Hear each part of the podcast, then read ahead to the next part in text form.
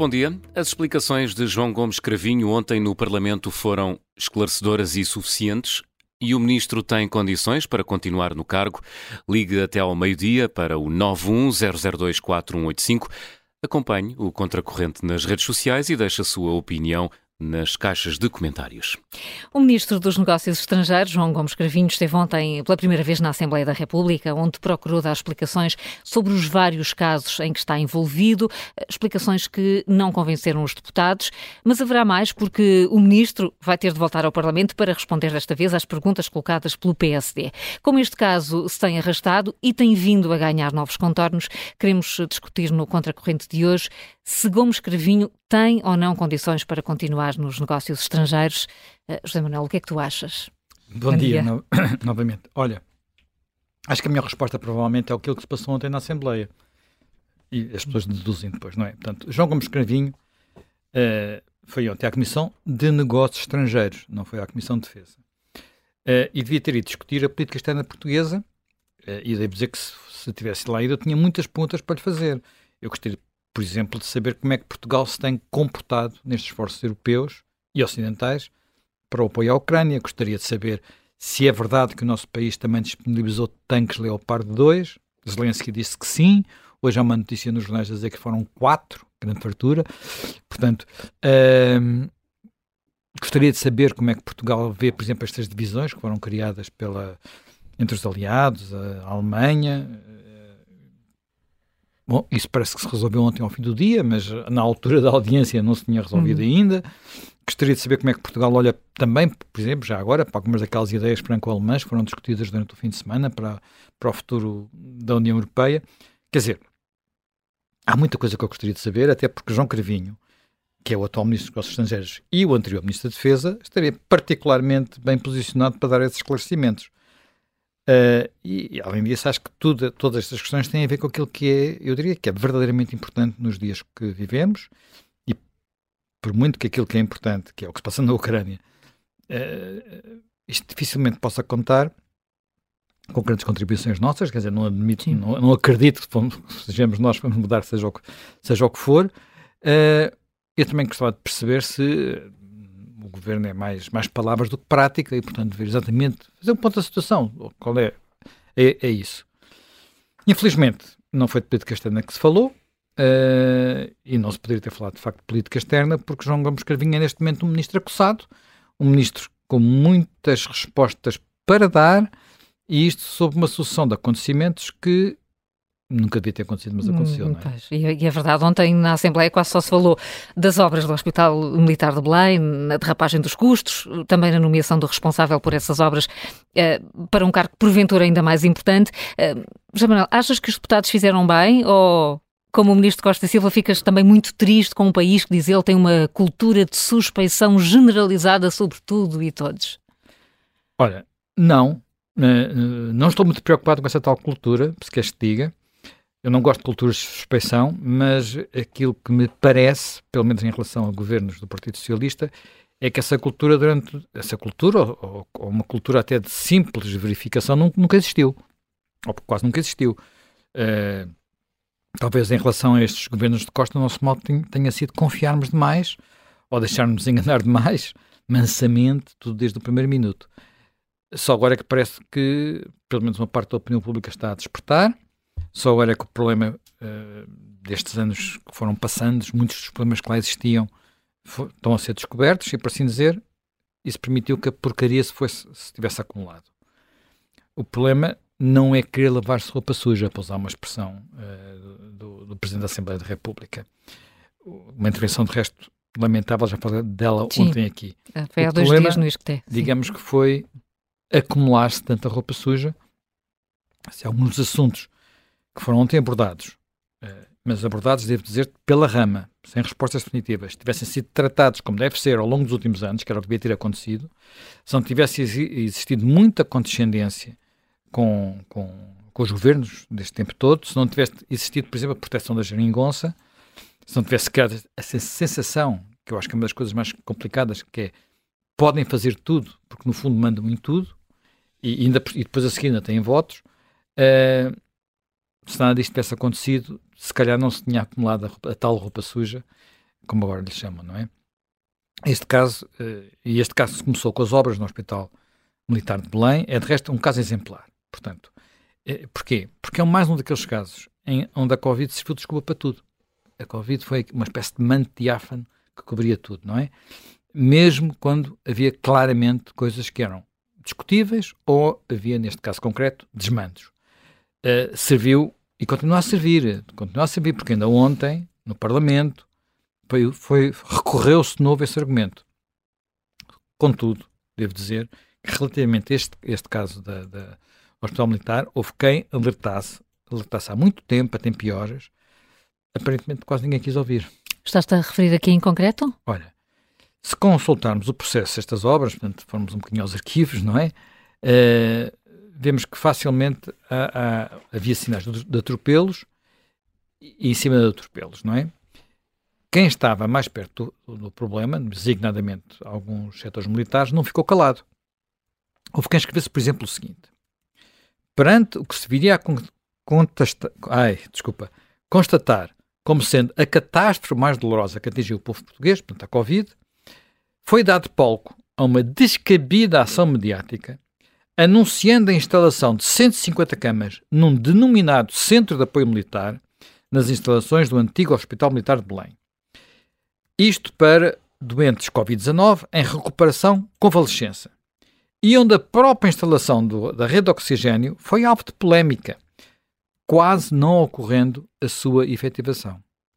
Portanto, mais adiante, esse, esse, mesmo, esse, mesmo, grupo, é um grupo alargado de pessoas, acrescentava: culpe-nos, por razões de coerência e dever de cidadania, informar os portugueses sobre o que se passou e dar viva voz da nossa indignação pelo resultado final de uma operação de cariz mediático que acabou por se traduzir na prática num depósito de retaguarda hospitalar com o gasto exagerado de verbas do Orçamento de Estado, a par do desgaste dos profissionais de saúde militar e dos civis contratados.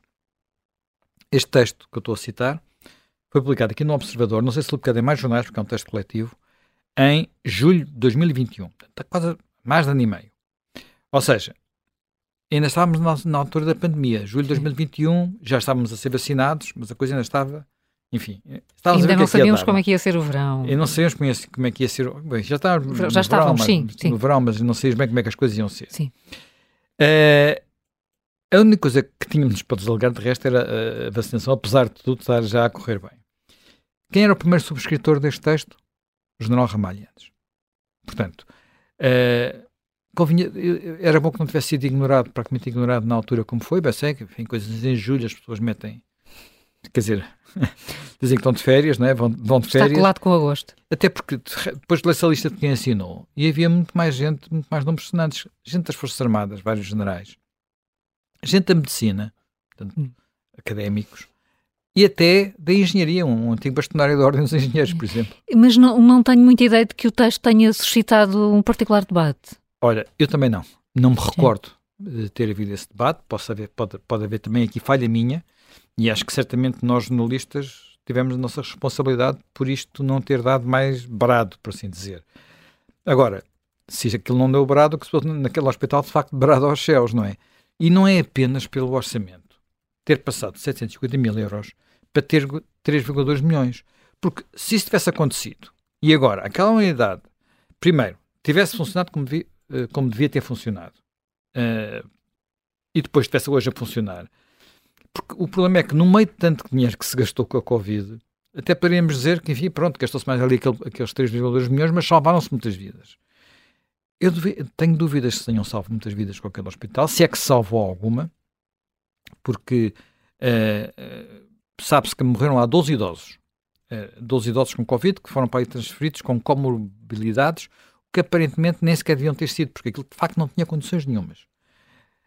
Quanto a, uh, agora, por exemplo, deixou, já não há, uh, nunca se enviaram para lá doentes graves, por isso é que eu digo, não sei se, lá salvou algum doente. Portanto, só, só convalescentes e poucos, demasiado poucos, e por isso eu não sei se houve de facto alguém que tinha sido salvo por ter por aquele hospital. Depois, porque há uma coisa que eu acho que, apesar de tudo, devemos lembrar: aquele hospital chamava-se Hospital Militar de Belém. Mas quando vamos ver a história do hospital, aquele hospital foi até ser encerrado, uh, uma unidade com muita qualidade na área das doenças pulmonares. O que significa que tinha instalações que depois ficaram fechadas, não é? Provavelmente com o tempo uh, se teriam degradado alguma coisa. Instalações para tratar doenças pulmonares, nomeadamente os famosos quartos com pressão negativa e coisas desse género. Uh, aquilo que me, interroga é: não se podia ter feito, gastando este dinheiro, ou se calhar um bocadinho mais, alguma coisa para que o país não tivesse passado aquele sufoco que passou em janeiro de 2021, todos nos lembramos, com os hospitais a abarrotar, as pessoas a ter que fugir de lá, gente provavelmente aqueles picos de mortes que morreu porque não foi tratada a tempo e horas, as filas à porta hospitais dos hospitais. de campanha? Hospitais de campanha. Aquilo na prática era aquilo era quase pior que um hospital de campanha. Há quem faça essa comparação. Um hospital de campanha faz aquelas funções e não custa aquele dinheiro. Portanto, uh, eu fico com a sensação que havia. Isto é apenas uma, se calhar, a ponta do iceberg. Muitas coisas aconteceram durante o período da Covid, em que houve mais preocupação com o impacto mediático, onde estamos a fazer tudo o que é possível, do que, do que propriamente com criar condições para combater nas melhores condições a doença. Mas, mas porquê que estás a dizer isso? Também não achas que estás a ser demasiado severo? Penso que não, penso que não, porque eu vou dar um exemplo. Quando a unidade foi aberta, o que aconteceu? Uma parada de ministros, não é? Primeiro-ministro, Ministro da Saúde, tudo, todo o folclore do costume. Eh, há fotografias, por exemplo, deles a passarem por uma sala em que se vê as tubagens do oxigênio e do vácuo pintadas com as duas cores que devem ser pintadas, amarelo e azul. Problema, não estavam ligadas a nada não estavam ligadas a nada. Eram, eram assim uma espécie de aldeia Potemkin. Portanto, por trás não existia nada. E até se gastou dinheiro a pintá-las, quando elas não tinham utilidade, só para ficarem bem na, na imagem. Portanto, por isso eu compreendo as queixas deste documento de julho de 2021. As pessoas que escreveram estavam por dentro destes detalhes, em que na altura, enfim, não tenho ideia que se tinha ligado muito. De facto, gastou-se muito dinheiro. Uh, tinham passado poucos doentes pelo centro, portanto, já estamos em julho de 2021 e em breve tudo ia ser desativado outra vez. Portanto, aquele ia ficar sem servir outra vez para nada. Agora, entretanto, nestes períodos serviu para acolher uns refugiados, mas digamos que como hotelaria se calhar não, não é o melhor, uh, uh, a melhor função. E, e portanto, Será não se consegue... a hotelaria mais cara do mundo. É, talvez, provavelmente, provavelmente, sobretudo para refugiados deve ser muito cara aquela hotelaria. Pois, e é mesmo, uh, quer dizer, não faz qualquer sentido, não, não, não, não portanto, eu não, eu, eu não sei como é que, como escrevinho, continua a defender aquela obra e aquele investimento, como ele fez ontem no Parlamento, com toda a franqueza. Não se consegue compreender isso, nem se consegue compreender, de resto, muitas das suas declarações, que podem ser imaginativas, mas a meu ver são, em muitos aspectos, lamentáveis. E estás, agora estás a referir-te aqui em, em concreto, Manuel? Estou a referir, por exemplo, às desculpas que dá para ter nomeado para a empresa pública, uma empresa pública na área da defesa, aquele que aparentemente será o principal responsável pelas obras isto já depois de ele próprio, João Cravinho, ter enviado uma auditoria às obras para o Ministério Público. Portanto, uh, nunca fica muito claro o que é que João Cravinho fez porque quis fazer ou o que fez porque o seu secretário de Estado disse: pá, há aqui um problema. E ele foi obrigado a fazer. Ontem, por exemplo, também disse que as interrogações sobre a idoneidade de Alberto Coelho, que é o tal uh, responsável do Ministério, que foi apanhado pelo Ministério Público e está com acusações graves, o ministro disse que as interrogações sobre esse, eh, eh, esse, senhor só surgiram depois da nomeação para a tal empresa de defesa. Eu não, não tenho. É uma resposta estranha, eu não tive, estranha, sinceramente. Eu não estive a conferir a fita do tempo para saber exatamente quando é que aconteceu uhum. cada uma das coisas. Mas acho que a nomeação foi feita depois da auditoria às obras, não é? Portanto, se, se isso aconteceu, alguma coisa já devia, já devia haver uma, pelo menos uma pedra no sapato. Uh, porque o ministro sabia da, auditoria, pergunta, isso não era suficiente para ele ter interrogações? Ou então é um ministro, olha, como, outro, como tantos outros, muito distraído, ou então muito desmemoriado, que é uma coisa que nas comissões parlamentares se torna um hábito, não é? De muita gente diferente e de diferentes proveniências, digamos assim. Outro ponto em que as explicações do ministro não foram, a meu ver, convincentes, foram as relativas a saber se autorizou ou não que se gastasse mais dinheiro com as obras o ministro começou a dizer que não tinha dado nenhuma autorização. Atenção, que este ponto é importante. Ele começou a dizer que não deu nenhuma autorização. A frase dele é: se autorizei algum empréstimo para, as, para a despesa além dos 750 mil? Não. Não autorizei, nem foi solicitado que autorizasse. Ele disse isto no Parlamento aqui há uns tempos. Portanto, agora, o problema é que o Expresso, semana passada, revelou um documento em que se prova que o ministro foi pelo menos informado da primeira derrapagem dos custos. O que, é que ele, o que é que ele nos diz hoje? Acha que ter tido conhecimento dessa informação não corresponde a ter dado uma autorização. Portanto, estamos no domínio da semântica e da, da leitura imaginativa uh, da, das leis. Só que eu julgo que isto é de facto complicado. Complicado. Porquê?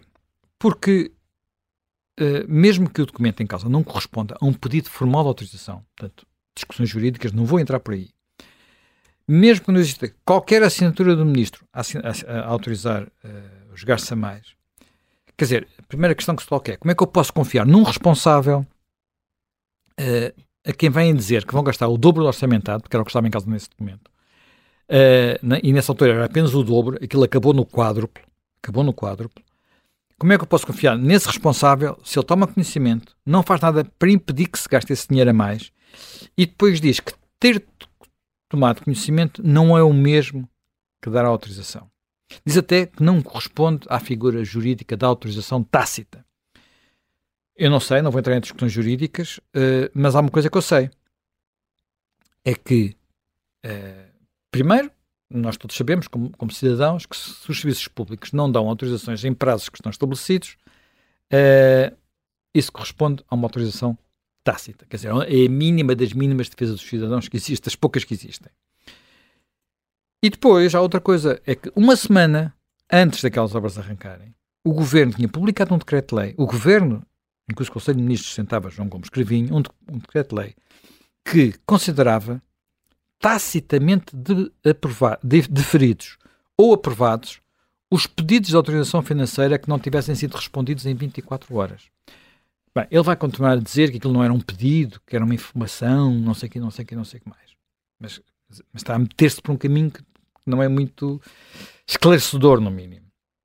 Portanto, interessam-me sobretudo as, as, decisões políticas, quer dizer, a decisão política de Gomes Cravinho, qual foi? Foi deixar a obra prosseguir, mesmo com os gastos a disparar, foi tentar convencer-nos que formalmente não, não deu qualquer autorização, isso também é uma decisão política, que ele tem feito nos últimos dias, Uh, ele e, e, e, tal como é uma decisão política, agarrar-se ao formalismo e à semântica para nos convencer que depois de ter lido aquele papel, ele não foi aquilo que foi, que é corresponsável pela derrapagem dos custos da obra.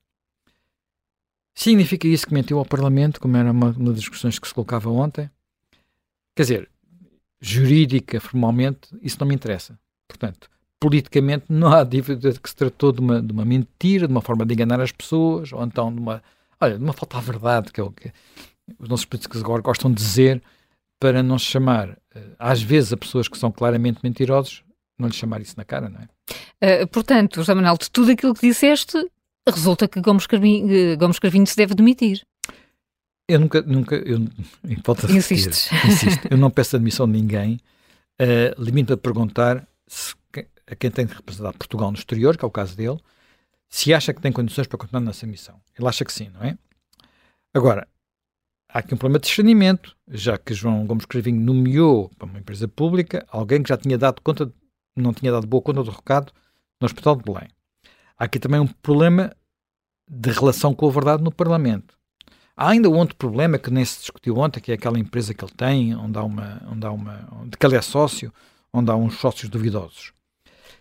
Depois, ele ontem usou uma coisa, uma expressão muito, muito engraçada, portanto, esta, esta forma como se tenta uh, lidar com a verdade é muito engraçada, que é assim, ele disse que se, uh, há uma expressão dele que é avançar a todo o gás com a obra, que está acho, nos documentos, ah, isso é uma expressão informal, é uma instigação, isso não corresponde a autorizar todo tipo de despesas uh, na, na obra, portanto, enfim, quer dizer, se for um subordinado dele, ele diz avança todo o gás, faz o que tiveres a fazer, vai, vai, vai, vai pela frente, eu se calhar tomo, concluo coisas diferentes.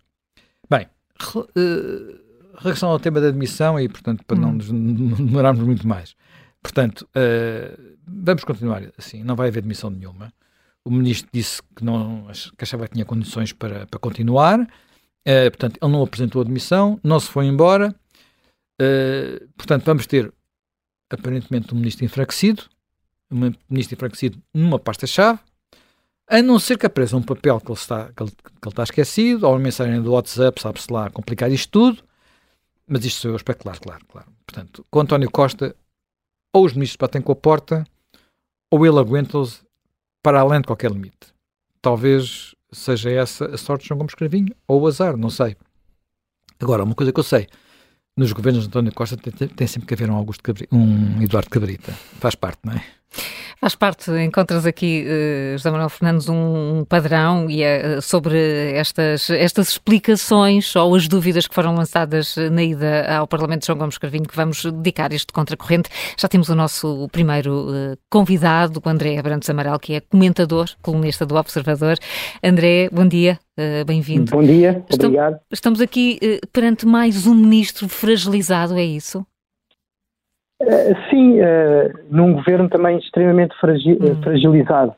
Um, o, o, a questão aqui que nós já temos várias vezes falado so, sobre isto, um, e que é curioso, é que uma vez mais um, nós estamos a falar de um governo que é constituído por políticos profissionais, uh, Pedro Nuno Santos, Fernando Medina, uh, António Costa, são pessoas que sempre viveram para a política, mas, uh, ao que parece, regem-se uh, na governação do Estado de uma forma bastante informal. Pedro Nuno Santos terá sabido da indemnização de Alexandre Reis por um WhatsApp. Um, João, uh, João Gomes Cravinho aqui uh, terá obtido informação dessa derrapagem das obras do Hospital Militar um, através de um documento que ele diz que não tinha, uh, era generalista, não, não, não, não avançava apenas uma hipótese à qual ele não ligou. Uh, inclusive, ontem na, na, na audição, a deputada Mariana Mortágua, do Bloco de Esquerda, fez-me uma pergunta sobre a expressão que ele teria utilizado de avançar a todo o gás, o que é que isso significava, e ele respondeu que era uma expressão, uma expressão informal. Uh, e, portanto, não tinha tido relevância. E eu Pergunto-me como é que uh, ministros uh, políticos estão, que deveriam ser experientes uh, caem nestes erros. E a única resposta que eu vejo é o mal do, de não haver alternância política. O Partido Socialista está no governo de uma forma quase ininterrupta desde que António Guterres ganhou as eleições em 1995. É verdade, houve ali um período de 2001 a 2005 e 2011 a 2015 em que o PSD governou com o CDS, mas foram situações extremas. Uma, o país estava num pântano, o primeiro-ministro António Guterres demitiu-se uh, e uh, o Partido Social Democrata acabou por vencer as eleições, mas eu já, já acho que já referi este, este, episódio aqui, acabou depois por ser, por, por ser afastado com, com, com os casos de, de, de, Pedro Santana Lopes e a ajuda de, de Jorge Sampaio, e depois o que, o que, foi o que aconteceu com o José Sócrates e com a Troika e tudo mais. Um, e, e, o que nós vemos é, é, isso, existe uma certa impunidade. Todos estes, estes casos deram a, a, a estes políticos uma, uma, um sentimento de impunidade que tudo lhes pode acontecer e por vezes há descuidos. Uh, quer dizer, e é, por acaso não é só por vezes, o que nós temos andado a, reparar é que são muitos, muitos descuidos. Uh, e isto é um, é um sinal uh, estranho de, uma, de um regime democrático que não está a funcionar. Uh, Mas ainda ontem. Um feito, sim, sim. Uh, uh, desculpa, André Branco Samanal, ainda ontem ouvimos o, o, Presidente da República dizer que está completamente fora de causa uma demissão do Governo e uma, e uma dissolução da Assembleia da República e que o Governo vai ter que encontrar o seu próprio caminho e resolver estes casos. Portanto, estamos. É, é esta a solução que temos para o país.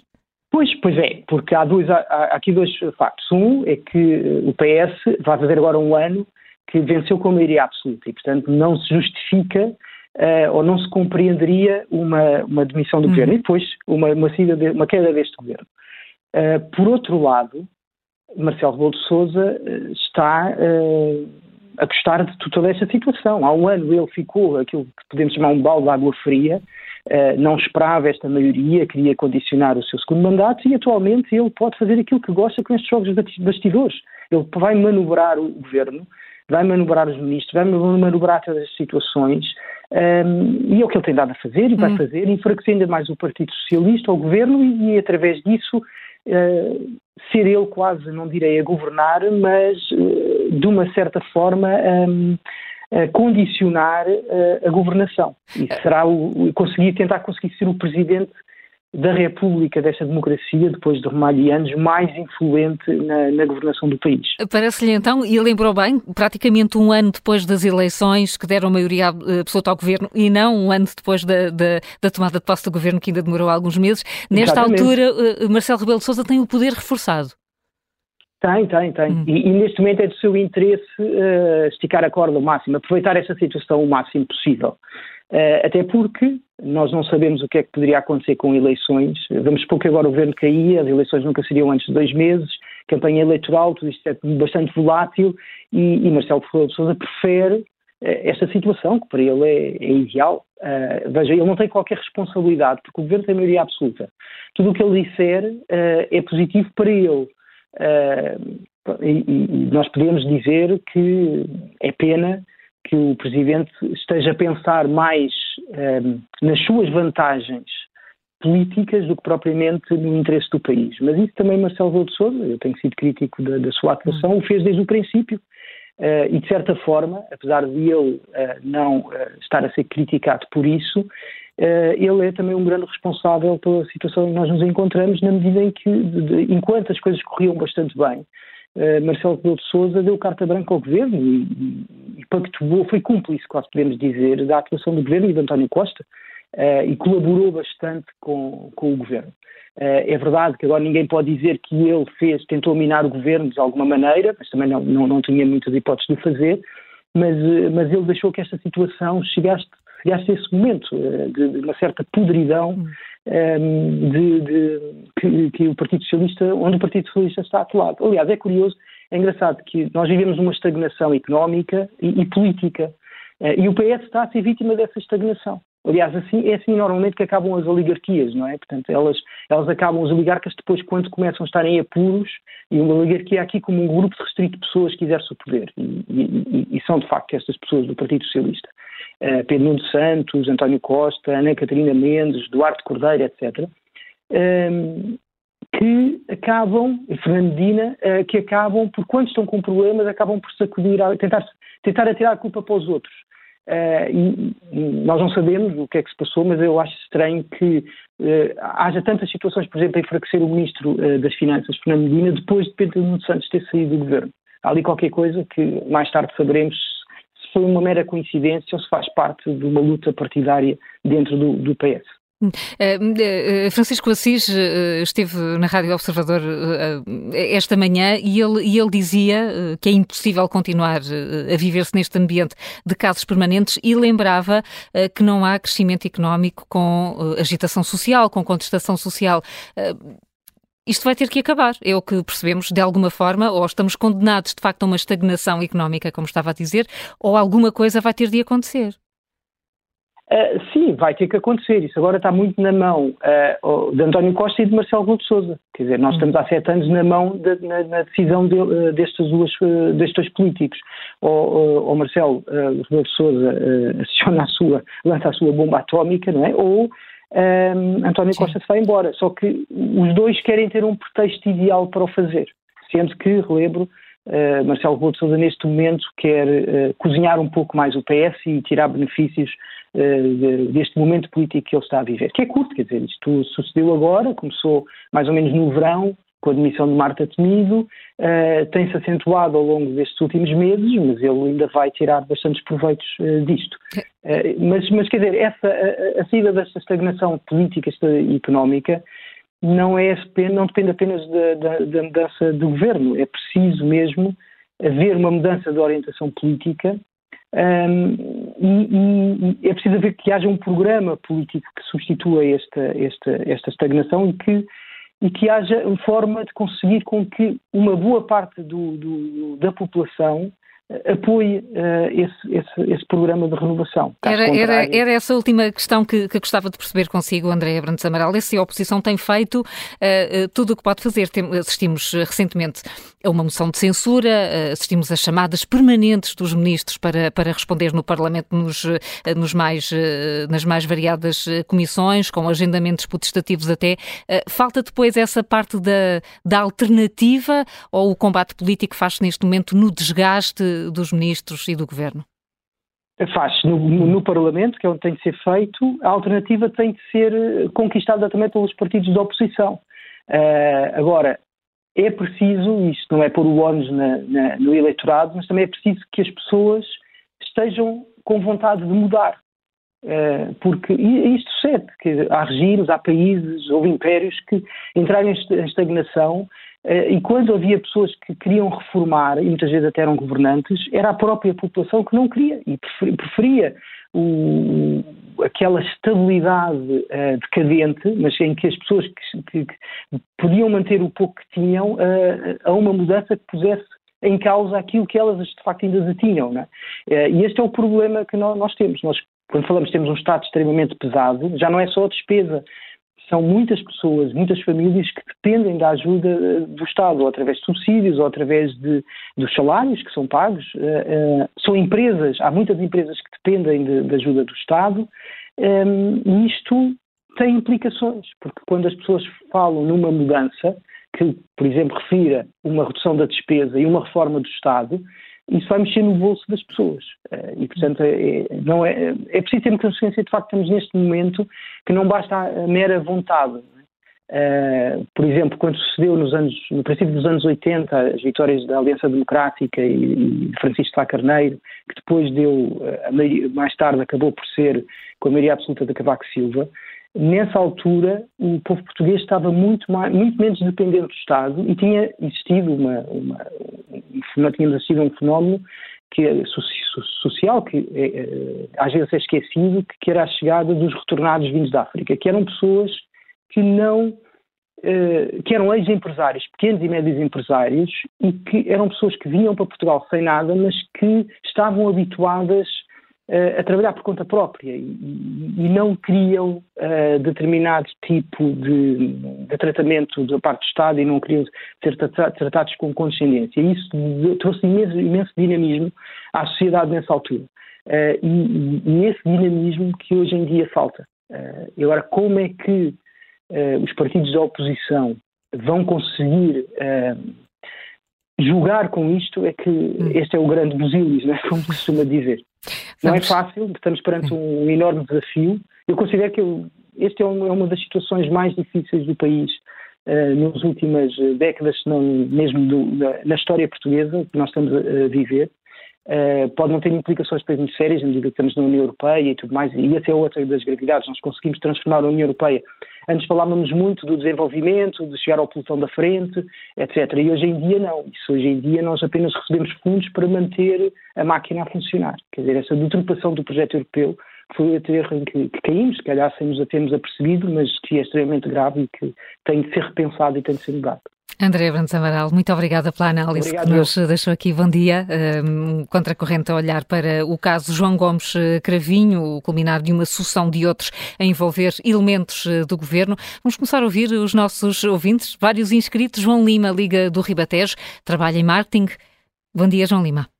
Olá, bom dia. Bom dia. Bom dia. Ah, eu, eu vou ser muito curto, que isto temos uma manhã fria, não podemos gastar muita energia e, sobretudo, aqui está muito mais frio, por isso temos de ser muito práticos e diretos. Não tem condições nenhumas para continuar. Se estivesse numa empresa privada, imediatamente estava no olho da rua, não é? Porque uma pessoa que está a gerir seja o que for e de repente deixa, deixa escalar uma despesa na, na forma que ele deixou, eh, eu não, eu não encontro argumentos. Mas o problema depois é que depois nós olhamos para o partido maior da oposição e, epá, e o problema neste momento é que o povo está num beco sem saída. Isto está uma autêntica palhaçada, porque de repente parece que o iceberg uh, do corporativismo dos partidos políticos de repente uh, uh, emergiu. Emergiu e eis que o povo está sem saída está sem saída. Eu vou-vos dar uma história só para vocês verificarem bem a hipocrisia desta gente. Um, eh, estamos a, vocês ouviram falar agora do altar, do altar eh, lá do Papa. Sim, na Jornada Mundial da Juventude. Exatamente. Uh, aqui há, um, há coisa de um ano, de um ano, nós tivemos um projeto, vocês devem saber quem é o Magalhães, tivemos um projeto que era uma regata à volta do mundo chamada Regata Magalhães, em que ia partir de Lisboa e chegava a Lisboa nove meses depois, com 30 veleiros e 270 tripulantes a, a bordo.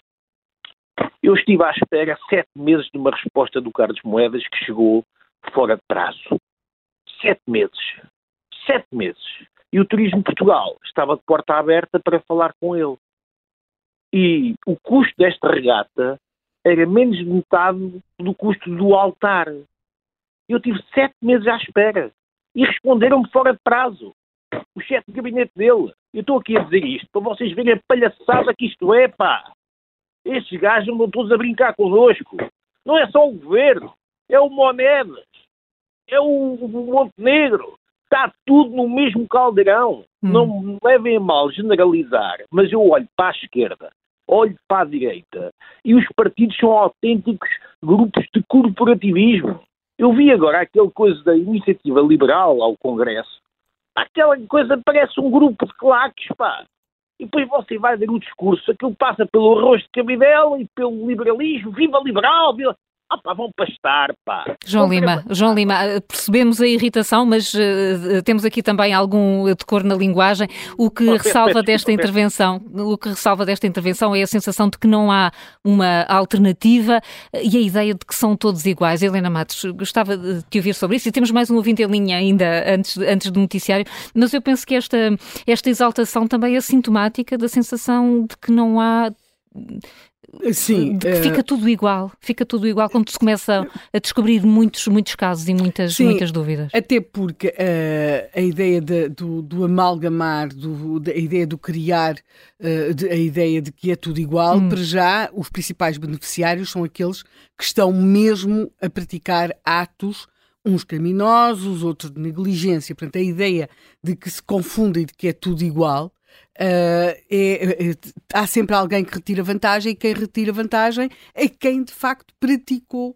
atos mais graves. Por outro lado, isto depois permite, do ponto de vista político, também alguma demissão da nossa parte, porque se são todos iguais, então nós também não podemos fazer nada porque não queremos ser iguais a eles, não é? Portanto, acaba por ser quase que a criação de uma armadilha para que continue tudo na mesma. O beco sem saída de que, de que falava até de resto não, tem saída para quem está a prevaricar, porque continua tudo na mesma. Claro, mas para, para os outros é ficamos é nesta, nesta situação, nesta, nesta má saída. Luís Pires eh, está reformado e liga-nos de Lisboa. Bom dia.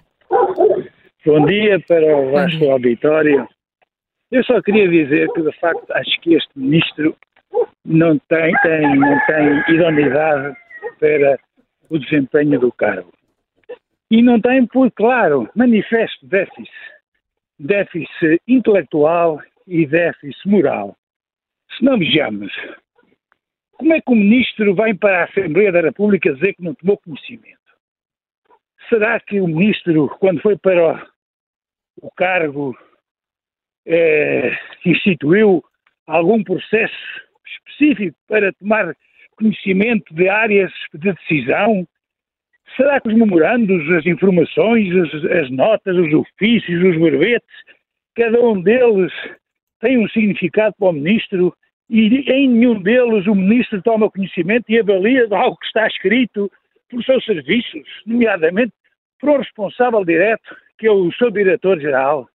Isto aqui tentar passar isto na Assembleia da República e com os deputados a ouvir e, e, e, e, caladinhos, como se aquilo fosse tão evidente, tão claro, isto dá que pensar, porque de facto há mesmo que pensar. Ou será que o ministro instituiu quando chegasse lá um papel branco, aquilo era só para inglês ver? O cor-de-rosa talvez, e o laranja então é devolver à procedência. Será que, será que foi isso que aconteceu? Isto de facto é muito triste qualquer pessoa de chamado juízo médio sabe que quando chega lá um, ao seu conhecimento uma determinada informação tem que avaliar e tem que decidir.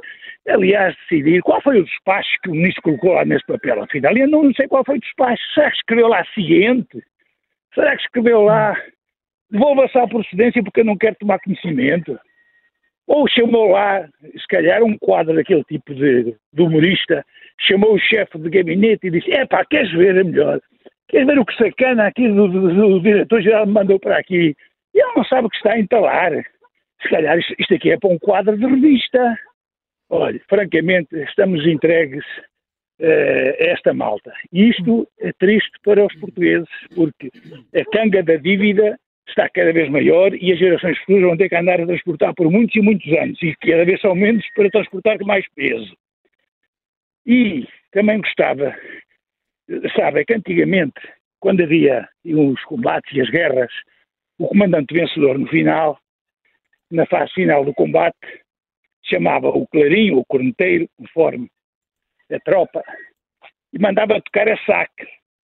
E tocava, tocava, e então a partir daí os, os, os, os combatentes vencedores tinham direito a, a pilhar e a violar o que quer que se aparecesse para frente, que não havia problema nenhum. E a ideia que eu tenho é que em Portugal, desde que alguns governantes chegaram, nomeadamente este último, ao poder, que tocou a saque. E não há maneira de encontrarem agora o corneteiro para mandar tocar alto ao saque. Isto está tudo a saque.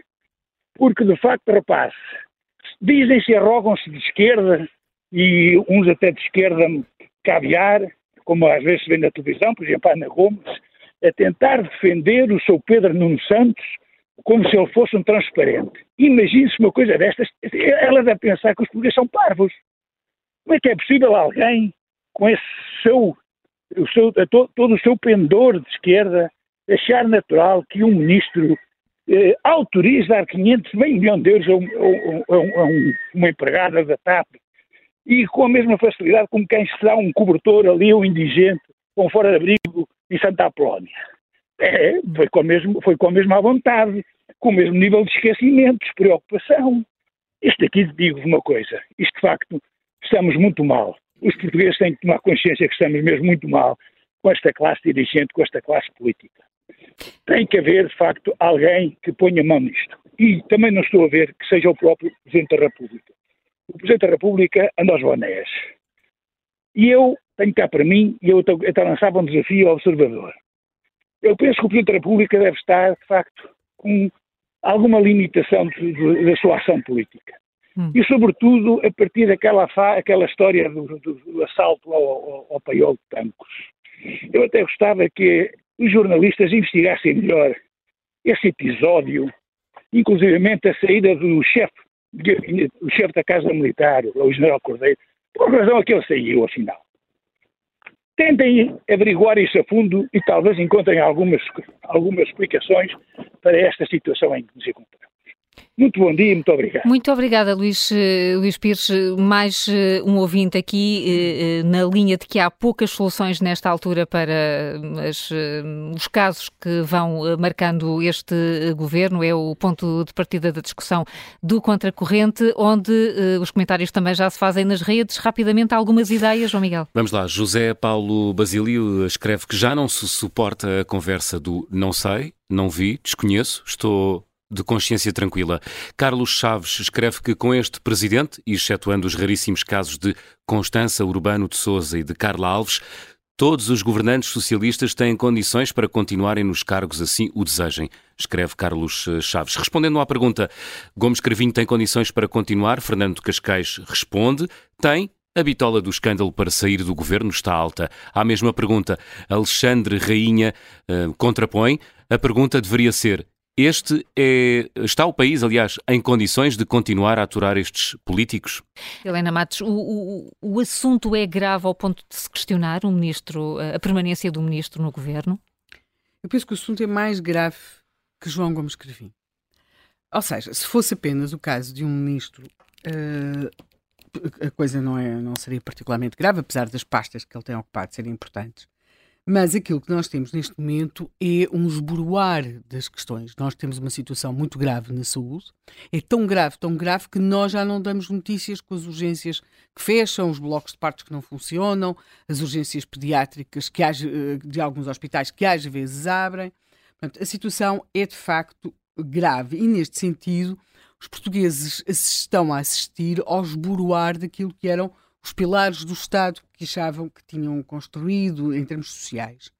Temos também a questão de, da educação, da escola pública, uh, ainda por cima, porque a escolaridade obrigatória foi muito pelo pendor socialista dos governos, identificada com escola pública, com quase a escola privada a ser vista como uma exceção, e quando estas coisas acontecem, nós sabemos, por um lado, a propaganda mantém-se, as coisas estão muito bem, nós vivemos cada vez mais cada, e melhor, o nosso governo funciona sempre tudo muito bem, mas a, a realidade torna-se muito dura e, portanto, as pessoas o que fazem é assumem as despesas de funcionamento de um Estado ineficiente e procuram compensar isso pagando seguros privados, pontos filhos na escola privada, há depois até um limite de onde, de onde é que se consegue ir em, nesta vida dupla. Qualquer pessoa que tenha tido uma vida dupla, geralmente a vida dupla associava-se a questões amorosas, uh, criminais, mas uh, em termos de vida em determinados países existe mesmo uma vida dupla. Temos um discurso político de grande eh, investimento, de grande eh, de um Estado omnipresente que faz tudo, toma conta de nós, do, desde que nascemos até que morremos, e depois temos um Estado que nos falha todos os dias. Há setores dos quais nós já não falamos. Vocês lembram-se quando nós discutíamos imenso o funcionamento da justiça? Já desistimos. Já desistimos. A Ministra da Justiça até passa. Anda. Como é que ela, como é? Consegues lembrar-te do nome? Uh, fazenda da Defesa e Carreiras. A da defesa é outro caso misterioso, também está desaparecida, desaparecida em combate, não sei. Curiosamente, depois já lá iremos. Eu acho que ela é desaparecida em combate e isso até é muito conveniente. Mas, portanto, nós, nós temos, assim, já não sabe os nomes dos ministros, não é? Pronto, isto é, isto é grave, não é? Ora, quando as coisas estão. Nós discutíamos imenso, mesmo até, até a ministra Vanduna, ainda vindo uma discussão, agora já não se discute nada. Agora António Costa aposta numa nova, num novo setor para o, o, o PS se apaixonar, que é a habitação. Eu uh, constatei uh, perplexa que, há paixões fatais. Uh, que há, e, as do, e as do PS costumam ser funestas. A da educação viu-se como é que acabou, uh, ou como é que está a acabar. E, e, quer dizer, e a primeira coisa que ocorre àquela alma, Deus Nosso Senhor me perdoe, foi ir para Oeiras com Isaltino Moraes, que não tem peste, teve, de, de, cumpriu o que tinha a cumprir, está tudo muito certo.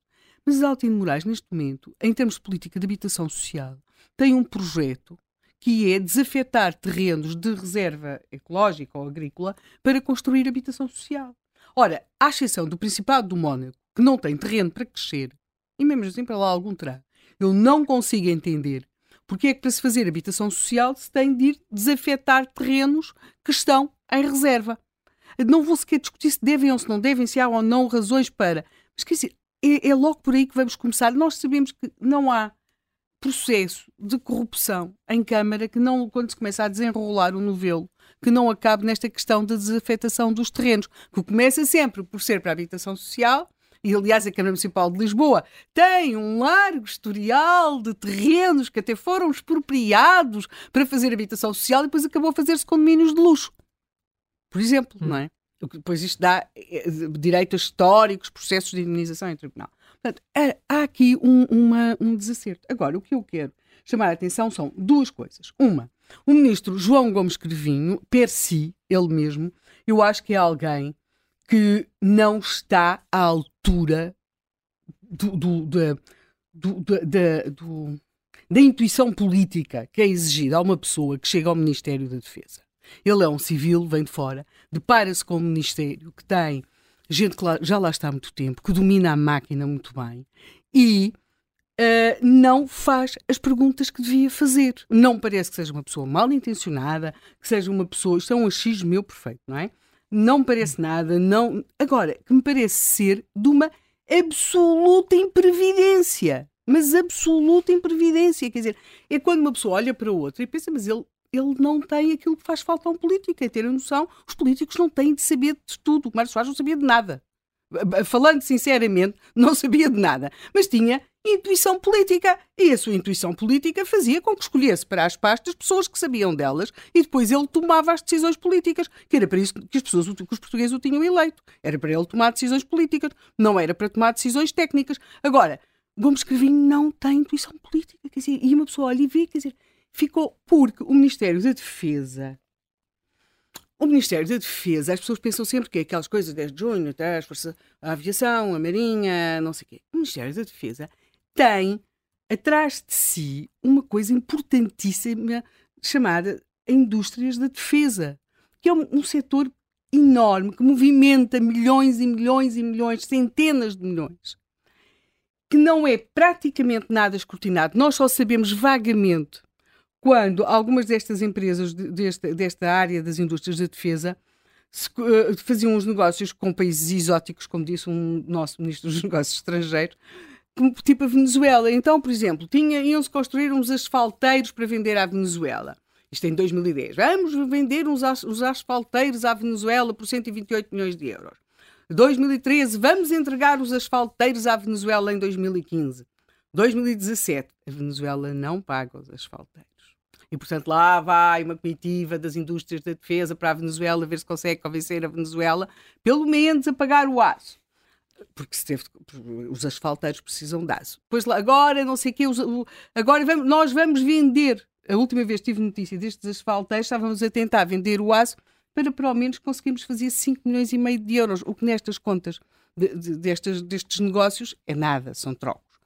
Portanto, o que, nós, o que me parece, e é isso que para mim sobressai da, da, da, da ida de João Gomes Cravinho à Assembleia, à Comissão, é uh, alguém que nitidamente não tem uh, tudo o que é necessário de argúcia, de faro, de, de ter a própria noção de, do, do que não sabe para se informar devidamente para lidar com o Ministério que tem esta, esta componente. Eu, e esta componente das indústrias da defesa, e aí chegamos àquilo que o Manuel perguntava, da atual Ministra da Defesa, é alguém em, em, que eu penso eh, que levou a que o peso da indústria da defesa tivesse crescido dentro do próprio Ministério da Defesa.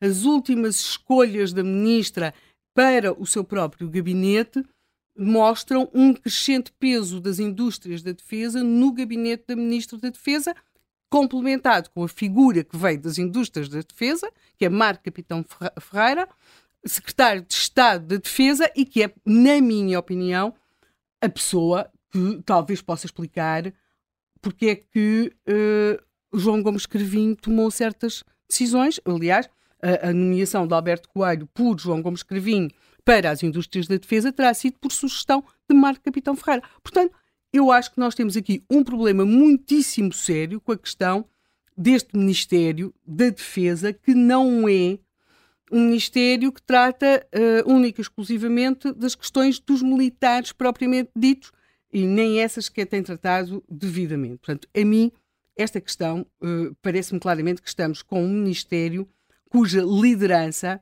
está, cujo, cuja liderança tem um desempenho, seja com João Gomes Cravinho, seja com esta Ministra, claramente abaixo, politicamente falando, daquilo que se exige a quem vai para aquela pasta.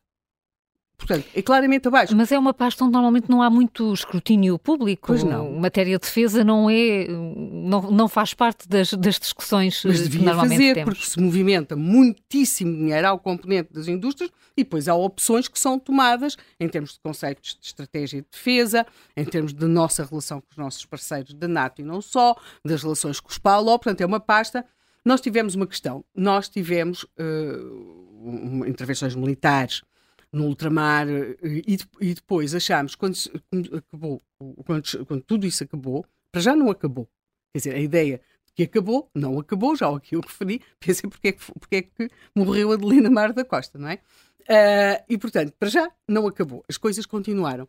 E depois, nós, uh, o Ministério da Defesa, não é uma ONG que faz um desfile com fanfarra no 10 de junho, que é mais ou menos a visão que nós temos uh, daquele Ministério. Portanto, é um Ministério que exige uma liderança, um, um titular com conhecimento e, sobretudo, com argúcia política. Que, que Deus me perdoe, mas parece ser aquilo que o ministro não tem. O ministro, como escrevi, deve ser uma excelente pessoa, um excelente senhor, mas não tem, não tem argúcia política. Quer dizer, é melhor dedicar-se a outra coisa qualquer, porque para isto não dá, porque é facilmente ultrapassado pelas circunstâncias. Hum. Pronto, não sei como é que. É muito complicado, sobretudo para uma mulher, dizer a um homem que ele não é muito inteligente. Pronto. Eu já, eu já vivi isso na pele. Mas eu não, eu não acho que seja falta de inteligência em termos de QI, mas é falta de inteligência política. Isso parece-me claramente que sim. Pronto. Há uma, há uma tese não confirmada Sim. que diz que Gomes Carvinho está neste Ministério porque o Presidente da República não quis que ele continuasse na defesa. Pois, eu, sei lá, eu também, eu, eu, eu, se calhar também gostava de, de ser banqueira, mas não tenho dinheiro, não é? E repara, há um aspecto importante que é, ele está neste Ministério, que é um Ministério que foi esvaziado de algumas das suas uhum. competências, designadamente nas questões mais importantes, de, de uma das questões mais importantes, que é as relações europeias, porque o secretário de Estado dos Assuntos Europeus passou a depender do Primeiro-Ministro. Portanto, uh, uh, quer dizer, nós, se nós 90% de nossas relações em termos de política externa são com a Europa e eu tiro isso da alçada do Ministro dos Negócios Estrangeiros e ele aceita. Ele entrou então, então nem peso político Olha, tem? Que, pensa não, uma coisa, pensa já em Miguel Durão Barroso. Ele, enfim, ele, o pai dele tinha, tinha, tinha, às vezes até um peso político em contraciclo com os líderes dos partidos, mas tinha peso político, portanto tinha... E tinha, e tinha faro político, e, tinha argúcia, podia concordar ou discordar-se. Pronto, e tinha feito, feito política partidária, digamos assim. Sim. Não é o caso, não é, não é o caso desse. Tem uma carreira académica parece que brilhante. Pois, tudo isso é isso, ótimo. Tudo isso é ótimo. Pá, mas ter carreira académica não chega para ser, para ser ministro, sobretudo. Mas, a ver, a área da defesa, às vezes, eh, desde que houve o, que vimos o contra-almirante, o vice-almirante, quero dizer, o vice-almirante, achamos que, os, que tudo é, eh, são, eh, tudo é glorioso na área da defesa. Não é. Não é. Quer dizer, nós tivemos alguns dos nossos problemas mais complicados na área de defesa, uh, envolvendo altas patentes, uhum. uh, ou pelo menos com suspeitas sobre altas patentes. Sabemos que há constantes uh, conflitos dentro de, de, entre altas patentes, portanto, isto, e, e, visões diferentes e visões contraditórias. E, aliás, se nós basta ligar, fazermos zapping nos canais de televisão e percebemos como alguns tenentes, tenentes generais, majores generais. Majores generais. Majores generais dizem coisas como. Também há tenente general, eu não sei bem distinguir. Também há. Não. Também há. Mas alguns majores Mas generais. são majores generais, as televisões são majores generais. Andam a dizer coisas totalmente opostas uns aos outros.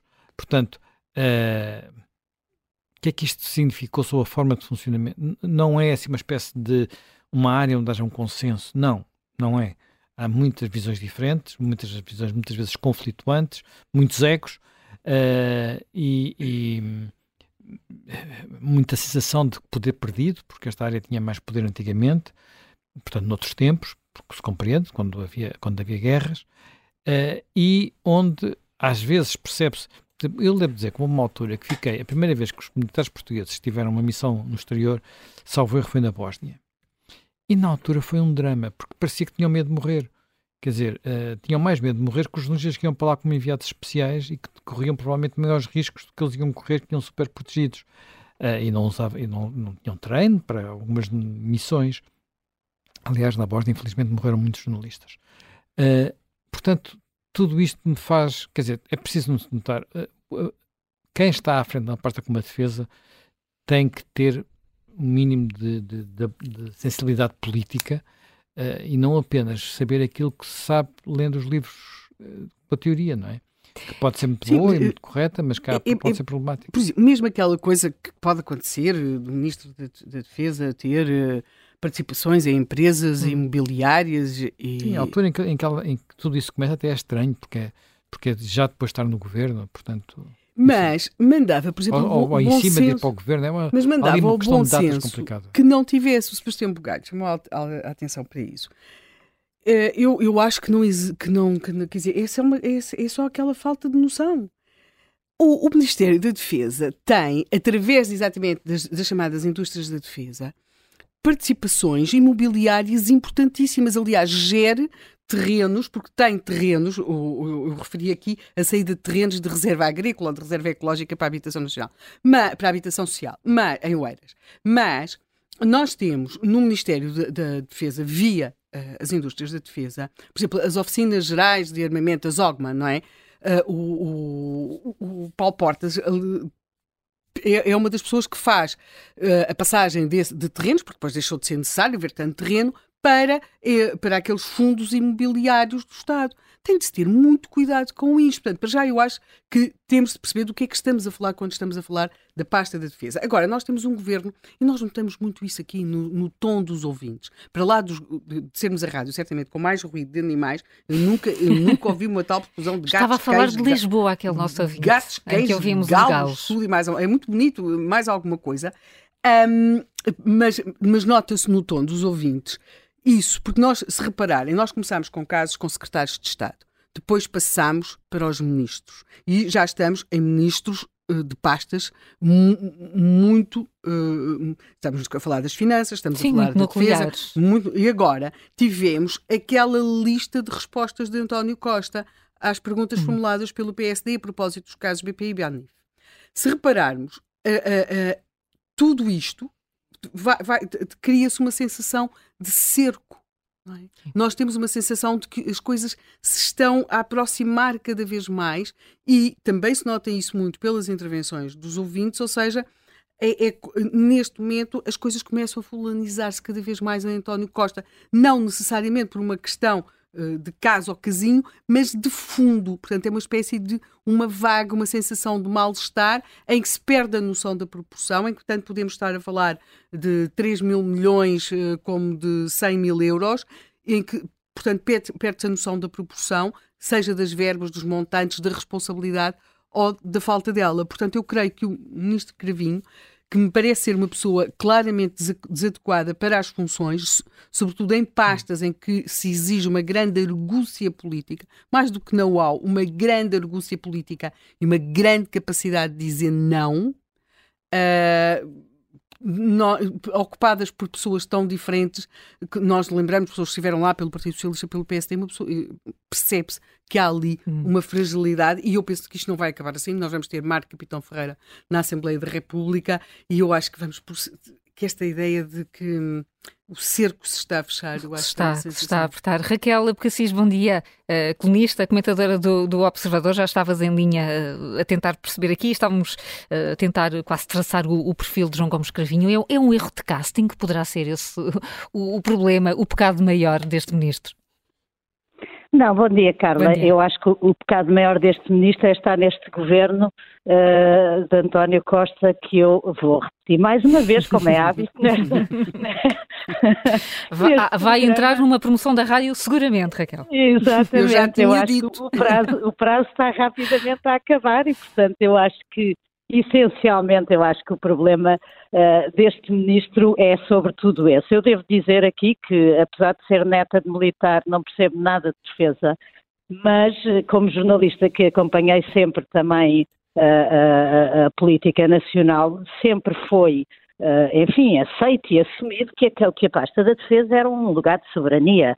Aliás, foi um lugar que, que quando Paulo Portas assumiu, ainda estava uh, no, no, início da sua, da sua experiência governativa, uh, toda a gente achou que era um presente, uh, enfim, graduado demais para aquilo que na altura se esperava de, de Paulo Portas e da sua entrada no governo depois do, de um passado mais truculento. Portanto, a pasta da defesa é uma pasta de soberania, é uma pasta Uh, em que uh, eu estou de acordo que sim, que tem que se ter, uh, tem que ter habilidade e peso político, mas é uma pasta também, sobretudo, que aposta muito na descrição dos ministros e eu acho que numa primeira fase isso até aconteceu com João Gomes Cravinho, que recordemos-nos, vai para o Ministério da Defesa depois daquela, daquela, enfim, daquela novela inacreditável do roubo das armas de tanques e de, e do, e de tudo o que envolveu uh, uh, o Ministério da Defesa e na ação do Ministério da Defesa em toda aquela situação. E, portanto, ele até teve uma primeira fase em que as coisas correram muito bem. Agora, o que eu acho que se passa com, com, com João Cravinho e com todos estes ministros e secretários de Estado, os que ainda estão e os que foram para casa ler WhatsApps, é que, é que isto é o, o sinal iminente de, de, por um lado, de, enfim, de fim de ciclo, mas sobretudo é também o sinal porque eles são, de facto, uh, neste momento, os pesos pesados do Partido Socialista. Agora, aquilo que acontece é que o Partido Socialista está há, muitos anos, há anos demais no poder, e trata o Estado como se fosse a sua quinta. Uh, e, portanto, eu acho que todas estas coisas, eu a semana passada lembro-me de acordar com um noticiário às sete da manhã em que a gente ouvia os jornalistas a correr atrás do Primeiro-Ministro em Bruxelas, nos corredores, e a perguntarem se ele tinha confiança no Ministro das Finanças. E eu pensei, bem, se isto não acaba agora, não, não vejo quando é que, o que é que tenha que acontecer mais para acabar. A verdade é que eu acho que há, há interesse em que as coisas se prolonguem por mais um ano. Não uhum. sei se isso poderá acontecer, porque a guerra interna no Partido Socialista está declarada e está a todo o gás e, portanto, não sei se uh, aquela, enfim, aqueles interesses conciliados entre Belém e São Bento e talvez a São Caetano à Lapa para que isto dure mais um ano uh, e António Costa possa sair uh, de uma forma digna para Bruxelas, se ainda serão planos com que se possa contar porque, enfim, eu acho que nós a partir de agora temos, teremos episódios destes diariamente e teremos muitas, uh, enfim, muitos segredos a saírem do armário e das gavetas e a aparecerem na comunicação social todos os dias. E Cravinha é mais uma vítima hum. disto, mas não é a única e não será seguramente a última. E o, e o Primeiro-Ministro, até esse, essa meta de um ano, se, se, é que se verifica ou não, eh, pode dar-se ao luxo de fazer mais outra remodelação? Oh, oh, oh, Carla, eu tenho ouvido essas, essas teorias e até os pedidos de que agora se cai este governo, mas o PS Sim. faz outro governo, etc.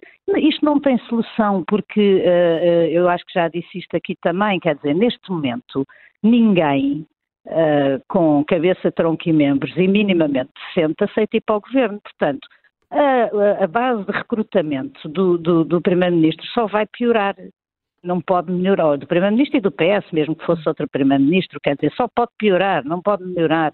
O, o, neste momento já se está a escolher, quer dizer, neste momento a fase de recrutamento é nos autarcas uh, que estão distribuídos por esse país fora. E, e, enfim, estamos a ver o, o, que é que, o que é que tem acontecido com os autarcas socialistas e não só Uh, por esse país fora, uh, envolvidos em, em, negócios esquisitos, em contratações estranhas, e, portanto, pode remodelar à vontade, mas não vai ser uma remodelação, nenhuma remodelação vai resolver este problema que está criado, uh, que é Uh, que é o desgaste, quer dizer, eu estou a dizer isto em relação ao Partido Socialista, eu acho que se o PSD tivesse estado 20 anos no governo estaríamos a assistir à mesma coisa.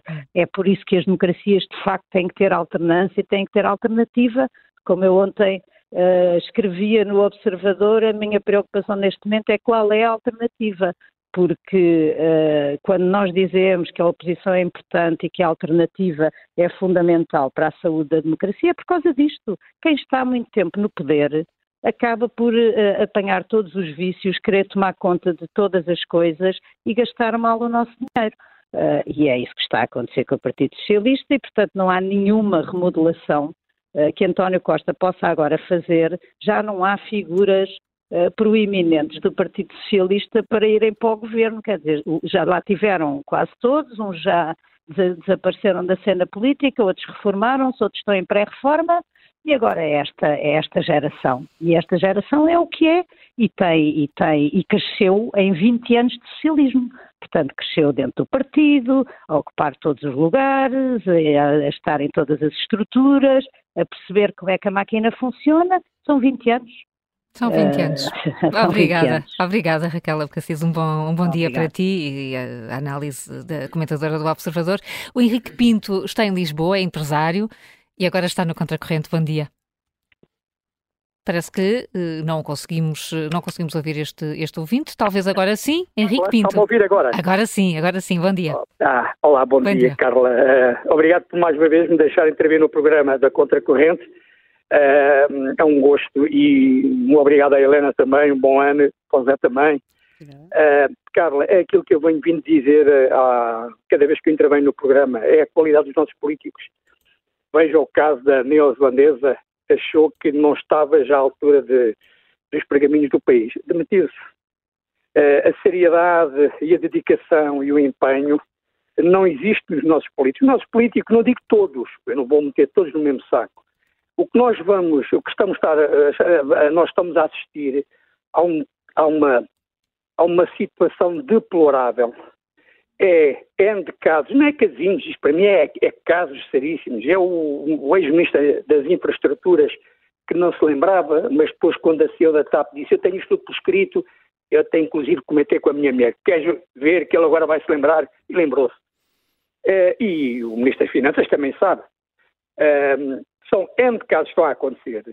E, e por nossa infelicidade, o nosso Presidente, enfim, tem levado isto, o menino, no colinho, colinho, colinho, e nós estamos a assistir uma degradação uh, social, política, social, económica, e andamos todos a assistir isto impávido e sereno. Eu, eu ouvi o Zé Manel e ouço com muita atenção, e o Zé Manel o que diz, e a Helena também, é, é, são palavras é, sábias e proféticas.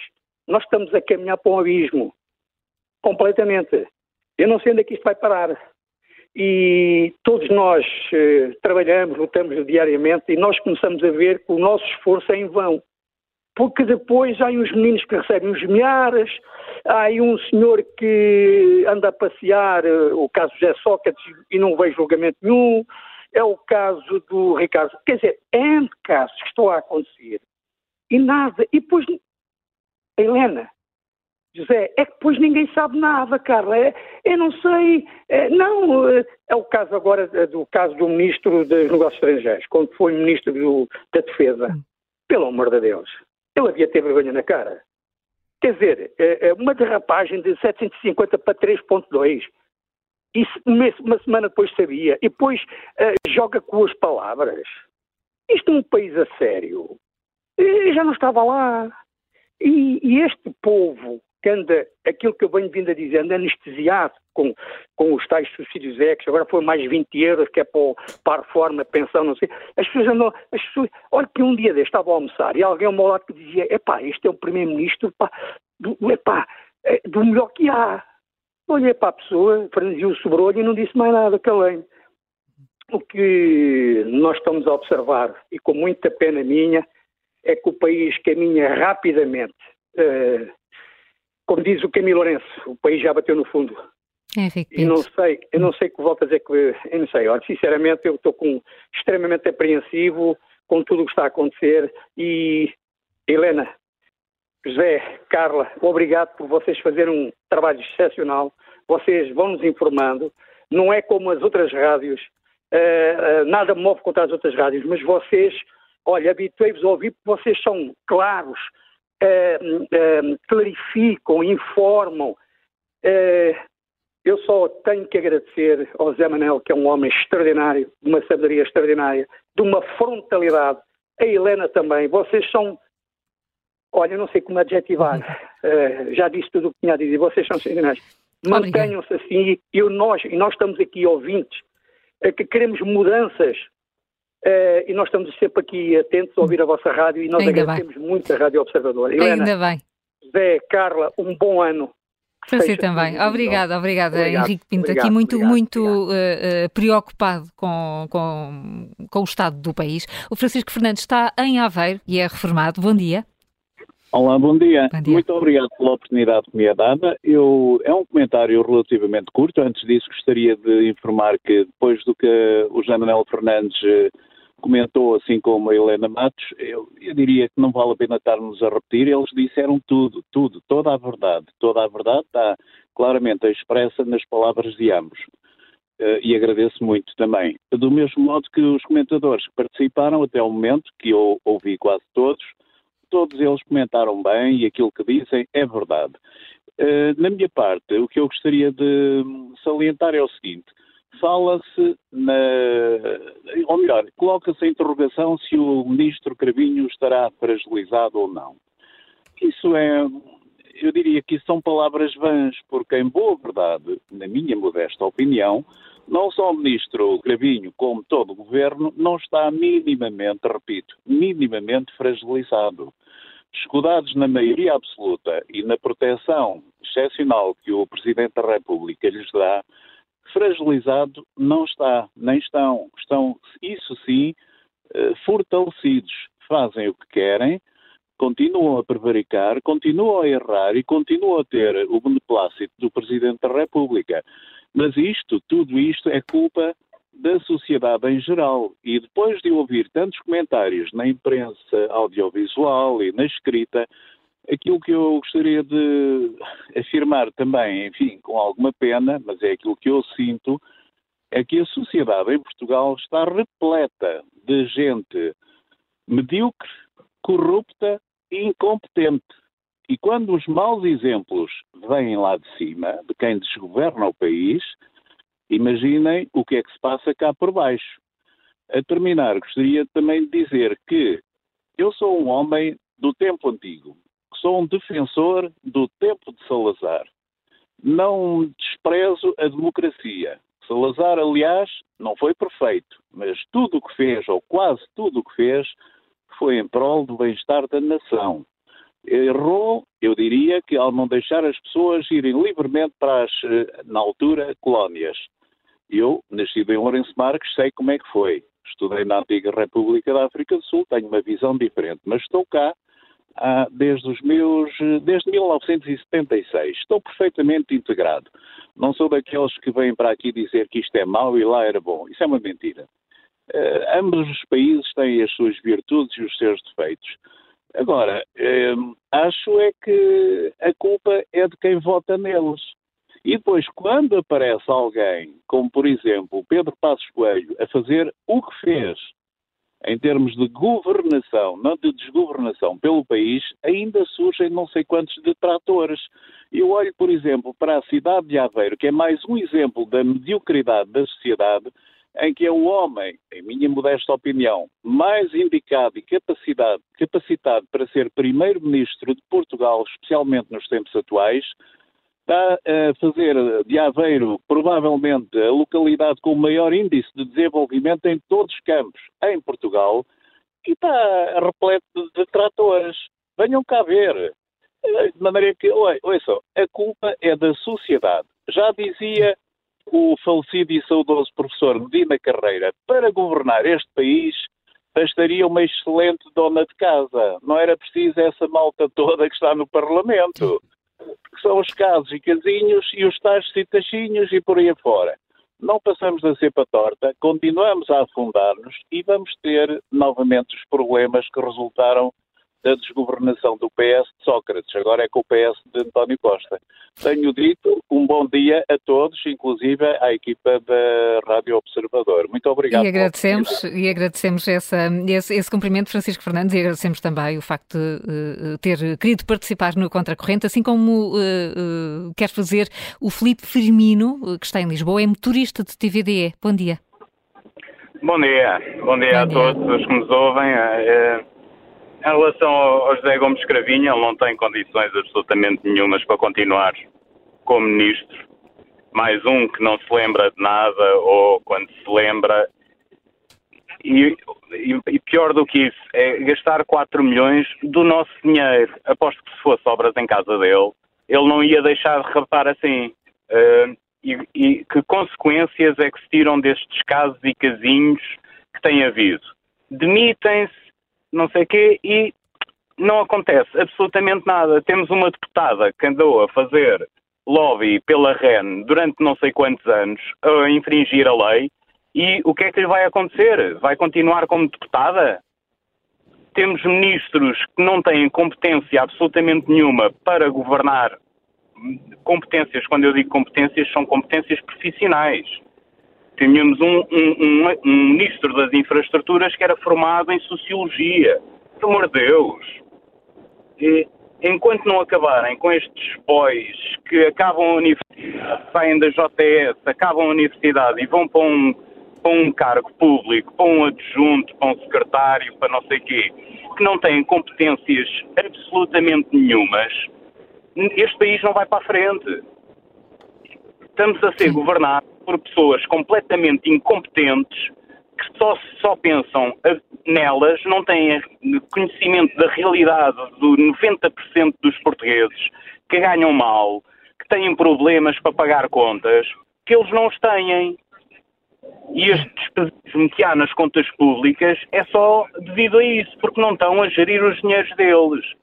Se fosse o dinheiro deles, geriam-no bem, mas é o nosso é os 500 mil para a senhora da administração, é 4 milhões para, para, um, para um palco, é 3 milhões e 200 numas obras de um, de um hospital que deveriam ter custado 750 mil e que consequências depois é que se tiram destas coisas todas? Quem é que paga? Aqui parece que a culpa morre sozinha em Portugal. Uh, estou revoltado com a política em Portugal, com os políticos e basicamente é tudo o que eu tenho Isso, a dizer. E ficou, e ficou clara na sua, na sua intervenção, que agradeço, Filipe Firmino, um bom dia. Uh, passamos ao, ao próximo ouvinte, Manuel Alves, está em Lisboa também, é engenheiro. Bem-vindo, Manuel Alves. Muito bom dia. Bom dia. Muito bom dia. Bom, quanto à questão do, do, do, do da questão da derrapagem das obras, eu, eu fiquei perplexo porque é evidente, eu suponho que o Ministério da Defesa tenha um conjunto de técnicos na área da, da engenharia que pudessem fazer um, um, quando foi o primeiro entregue, o primeiro orçamento, olhar para aquilo e ver se tem erros ou omissões. E, portanto, é e para evitar derrapagens, porque depois começam a pedir o chamado já agora, agora é mais isto, agora é mais aquilo, mais aquilo outro. Essa, essa situação é, é, é normalmente é, é verificada logo no, no, inicialmente, portanto, podia, se não tivesse lá técnicos nessa área, podia pedir ao, ao, Ministério das Obras Públicas e Infraestruturas, que tem com certeza tem, tem pessoas com essa capacidade. E, portanto, se a derrapagem fosse de tal ordem uh, superior a um determinado plafond, evidentemente a hora de parar e, uma, uma, e tinha que haver um, uma, uma, inspeção, uma, uma, verificação em loco do que é que se estava a passar. Portanto, eu, por acaso, na televisão até vi um conjunto, uma listagem do que é que era, passou assim de, rapidamente e pareceu-me ali ver várias especialidades, portanto, fiquei com a impressão que uh, poderia haver ali uma situação de uh, erros ou omissões, ou omissões no ao, ao orçamento inicial. Não sei, não, não conheço, mas, fiquei com essa, com essa impressão. Agora, uh, evidentemente que eu acho que o ministro, um dirigente, tem que se saber rodear de pessoas com capacidade, quer dizer, por isso também é que ele é dirigente, é que é tutelar do Ministério, não é, não, dizer, não é qualquer pessoa. E eu, eu, eu, fico verdadeiramente perplexo como é que numa estrutura do Estado isso não, não é feito. E, quer dizer, nós temos hoje uma situação, até, por acaso já falaram nisso aí há pouco tempo, recente com o Ministério da Defesa, que isso também já deve, não sei se já vem de trás, não, mas fornecimento de equipamento, por exemplo, agora à Ucrânia, Portugal só tem 37 carros de combate Leopard 2, que foram comprados em segunda mão à, à, Holanda, é? a preço baratinho, quer dizer, nós não estamos na penúria, o Ministério da Defesa está na maior penúria absoluta de, de, de meios, isso é uma coisa, absolutamente, até me custa falar nisso, porque uh, evidentemente tenho grande consideração pelos militares, eles têm que fazer uma carreira, é uma carreira dura, com, com, com testes, com exames, com, não é, de, não é por, por, tempo de serviço só, e, e, quer dizer, como é que Portugal, que está na total penúria de equipamentos, agora vai oferecer à, à Ucrânia dois ou três ou quatro, só para ficar bem na fotografia. Quer dizer, isso é uma, uma, situação que, aliás, aconteceu na Primeira Guerra Mundial. Antes de nós entrarmos na guerra, nós fornecemos equipamento de artilharia à Bélgica quando Portugal não tinha rigorosamente nada, estava na penúria família total, exatamente igual como agora. Parece que a Primeira República é muito semelhante à Terceira. E, mas fez isso para quê? Para ficar bem na fotografia. O espavento, o querer ficar bem, o querer ser agradável, o querer pertencer ao, ao fazer show-off da, da, da, área política. É absolutamente lamentável.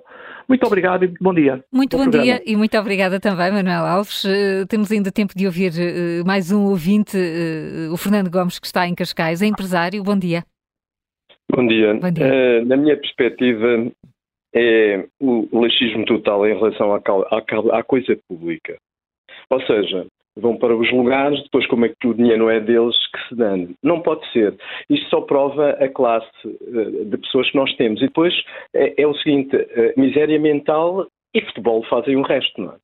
Ou seja, nós dificilmente progrediremos de forma a ter sucesso governativo. As pessoas realmente que se põem nos lugares não merecem os lugares que ocupam. E depois associadas ao Presidente da República que, que temos, que é totalmente disléxico em relação às coisas reais Uh, uh, uh, dos cidadãos, não é? As necessidades reais dos cidadãos. E então o caldo está feito, quer dizer. E lamento imenso para que, desde sempre, pá, nós somos um país que não se governa nem se deixa governar, como a história narra, não é? E isto é a todos os títulos condenável, não é? Portanto, este, este senhor não só não tem condições para estar no lugar, como ainda por cima pá, cria toda uma série de dubiedades numa empresa com sócios duvidosos, etc. Será que alguém se lembrou já de ver se as obras correspondem à proporcionalidade do custo? É a pergunta que eu deixo, não é? E por aqui me, me fico porque realmente nós estamos no mau caminho e assistimos a tudo isto impávidos e serenos, o que é muito mau para o progresso dos nossos, eh, da nossa sociedade e dos filhos em geral. É? Isto é todos os títulos condenável, hum. condenável. E o Presidente, infelizmente, subia para o lado. E aí nós não temos poder. Nós, se fôssemos mais organizados, com certeza que, uh, uh, socialmente mais organizados, com certeza que iríamos a algum lado e haviam com certeza soluções para as coisas. Mas não é o que acontece. Mariana Vieira da Silva, uma, uma moça novinha, põe no lugar, vem outra senhora também com cargos acumulados. Enfim, as, os coisas são tantos, os exemplos são tantos, que não vale a pena estarmos aqui a varrer uh, uh, uh, mais, a tirar debaixo do tapete mais o, o, que o tapete esconde. Isto é todos os títulos lamentável. E, e, agradeço a atenção que me dispensaram. Obrigada a nós, Obrigado. Fernando Gomes. Bom dia. Rapidamente partimos de um caso para, para vários. É assim também nas nossas redes, João. Nuno Moura enviou-nos um, um e-mail, diz que não se lembra de ter um governo tão fraco como o atual, quanto a Gomes Cravinho, escreve este ouvinte, nem quer imaginar o que passará na cabeça dos seus congêneres da União Europeia. Que credibilidade terá este ministro quando, como administrador, é extremamente negligente? Negligente ao ponto de dizer que nada sabe sobre a coisa que administra. Como é possível, questiona Nuno Moura, a administração do nosso dinheiro é feita através de navegação à vista? Não é admissível. Manuel Santos, professor apresentado também por e-mail, escreve que é pena continuarmos a discutir os ministros e assim nunca discutirmos o essencial, que é a total incapacidade do Sr. Costa para governar um país. Olímpia Sadio, desapontada, escreve que segue com atenção a política portuguesa vê uma crítica cerrada aos membros do governo, vê o líder da oposição, o PSD, a fugir à governação. Nota Olímpia Sadio que não há em Portugal gente honrada e de caráter, sempre a mesma lenga-lenga desde o século XIX, escreve esta ouvinte. Aqui eh, muitas opiniões eh, e eh, Helena Matos, sintomático que tínhamos começado a falar de João Gomes Cravinho e o nome de António Costa esteja sempre presente. Sim, até, até porque é evidente, quer dizer, que João Gomes Cravinho, estamos numa sucessão de factos uh, em que se nota alguma uma grande inabilidade para um cargo que implica uma enorme habilidade por parte de João Gomes Cravinho, mas uma coisa é ser inábil, uh, ter ali certamente uh, tido muito, uma negligência, uma, uma falta de responsabilidade, mas outra coisa é, é este clima gerado. Isto não se prende necessariamente com a gravidade dos factos. Nós não tivemos provavelmente nada mais grave do que aquilo que nos aconteceu em 2017 com os incêndios e, contudo, a forma como reagimos na época Uh, é muito diferente daquela como e, temos mortos e temos também responsabilidades políticas em, sobretudo no segundo no segundo incêndio mas uh, a forma como reagimos na época e aquela como estamos a reagir agora uh, é diferente. O tempo também conta. Portanto eu acho que temos de ter isso em conta. Acho que aquilo que temos de perceber aqui é o seguinte. Nós vamos ter este ano um congresso do Partido Socialista. O Partido Socialista está em profunda mudança e está em disputa pela sua liderança. E isso também contribui para a forma como estes factos estão a, a suceder-se e estão também a chegar a público. Temos uma erosão da liderança de António Costa dentro do Partido Socialista. Temos aquele que era considerado um dos grandes candidatos a líder, Pedro Nuno Santos, a, a, ficar, a estar agora relativamente fragilizado. Hum com uh, esta lembrança por WhatsApp de que tinha uh, dado um acordo de indenização a Alexandre Reis e aqui é que é importante perceber quem são os nomes que estão na corrida para a liderança ou para a sucessão a António Costa, que pode não ser este ano, pode ser para o ano que vem, uh, e temos de perceber um Fernando que também ele muito fragilizado. Vamos pensar em Ana Catarina Mendes, por exemplo, em quem é que vamos pensar?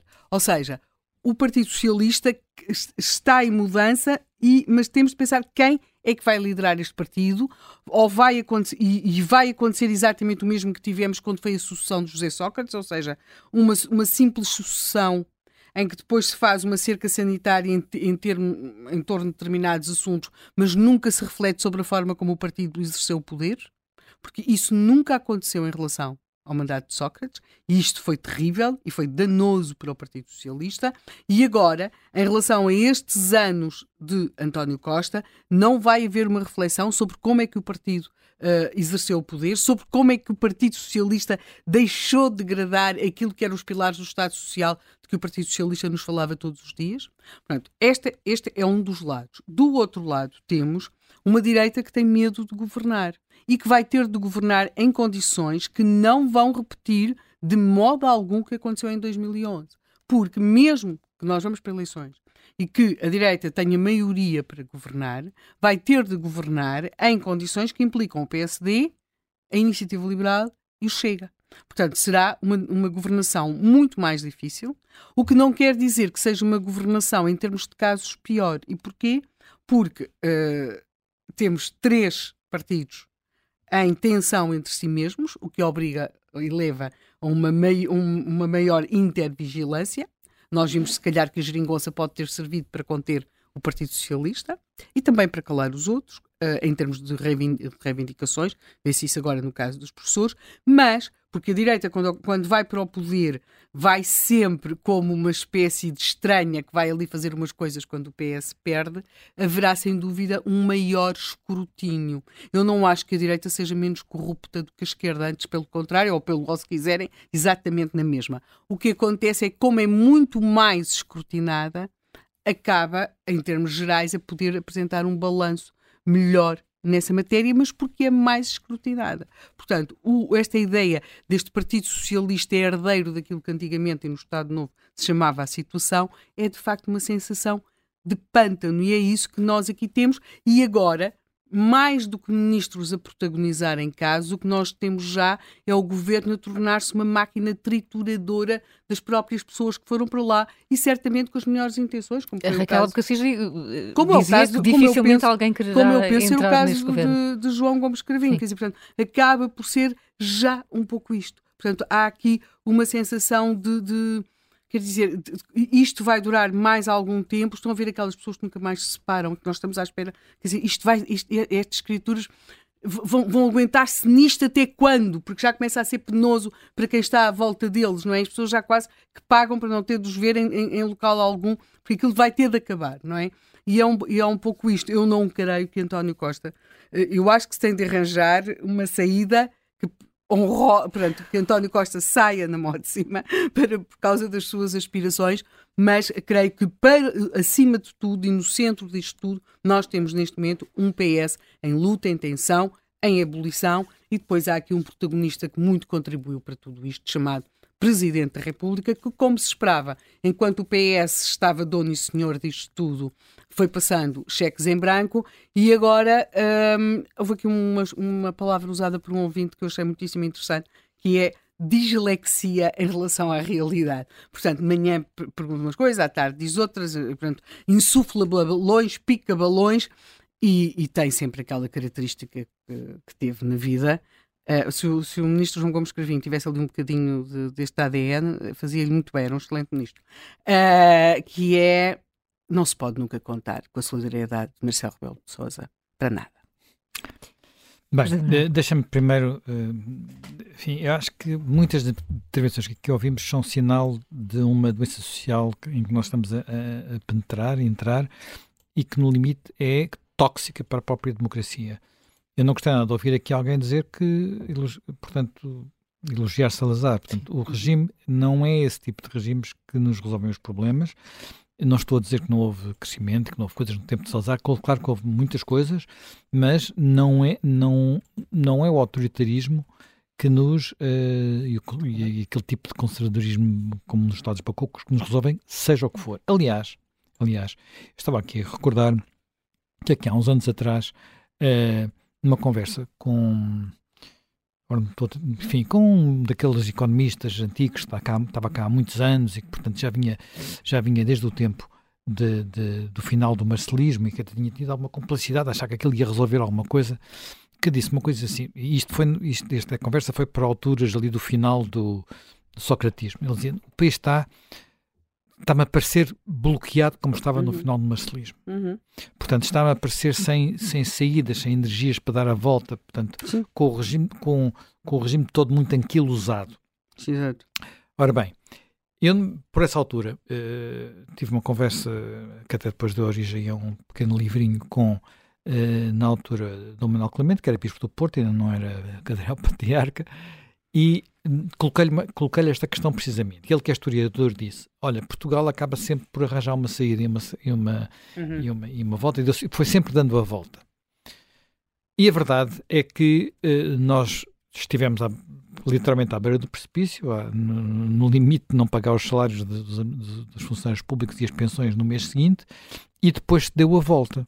Uh, se deu a volta e boa parte dessa volta foi-se, né, viveram-se dos juros de se ter dado essa volta uh, quando o crescimento regressou e depois houve quem embalasse no crescimento e nos vendesse uh, gato por lebre durante uns anos nas, nas, contas orçamentais. E mostrou algo que hoje de manhã estava, por exemplo, aqui a dizer o Francisco, uh, o Francisco Assis também na rádio, que é, ele estava a recordar como nesse período, Francisco dizia, do Partido Socialista, portanto não tem, não tem uh, nenhuma responsabilidade nesse período e até combateu uh, nas eleições quem ganhou as eleições, disse, nesse período a sociedade portuguesa, os portugueses, muitas empresas deram a volta. Uhum. Portanto, conseguiram buscar energias para nós passarmos de uma situação em que tínhamos 20% ou 30%, acho que era mais 30%, de uh, peso das exportações no nosso produto interno, e passámos para mais de 40%, perto de 50%, que é onde estamos hoje, devíamos chegar aos 80%, claro, num período de crise. O que quer dizer que havia energia, eu próprio devo dizer que não, havia livros, na altura o Vitor Pentes escrevia livros a dizer que não havia forma de sair de onde estava. Mas tu sais e sempre saímos... por uma intervenção e por uma pressão de uma coisa, ou é uma falência, ou, ou é um golpe de Estado, ou é uma revolução. Uma revolução. O que tu não consegues é fazer é, pronto, por pensamento das elites. Pronto, eu agora deixaste, quer dizer, aquilo que, se, aquilo que se, é. nos leva a, esse, a, esses bloqueios é porque, de facto, como dizia também o, o, o Medina Carreira, as nossas elites, o Medina Carreira ou o, o, o, nosso antigo Ministro das Finanças, Hernani Lopes, as nossas elites são fracas. Pronto. Uhum. Não conseguem criar eh, energia para sair disto. E, e, só, e é muitas vezes o povo, o povo da Revolução de 1300 do povo já do tempo da, da, da, Revolução contra os Espanhóis, que se vira contra as elites e, de alguma forma, às vezes não é virar no sentido, uhum. no sentido uh, concreto do termo, é fazer coisas que as elites reage. não vão prever. Uhum. Reage, reage. Estas coisas têm acontecido quase sempre por rupturas, por revoluções ou rupturas, uhum. ou intervenções externas. Era, eu não sei como é que vai acontecer, quer dizer, eu não me desespero completamente dizendo isto não tem futuro nenhum, como às vezes algumas pessoas dizem, isto não tem futuro nenhum, isto vai ser uma, apenas uma, uma secção da União Europeia e na que a União Europeia nos garante com menos, podemos votar de vez em quando e que há liberdade, mas não, não podemos esperar muito mais.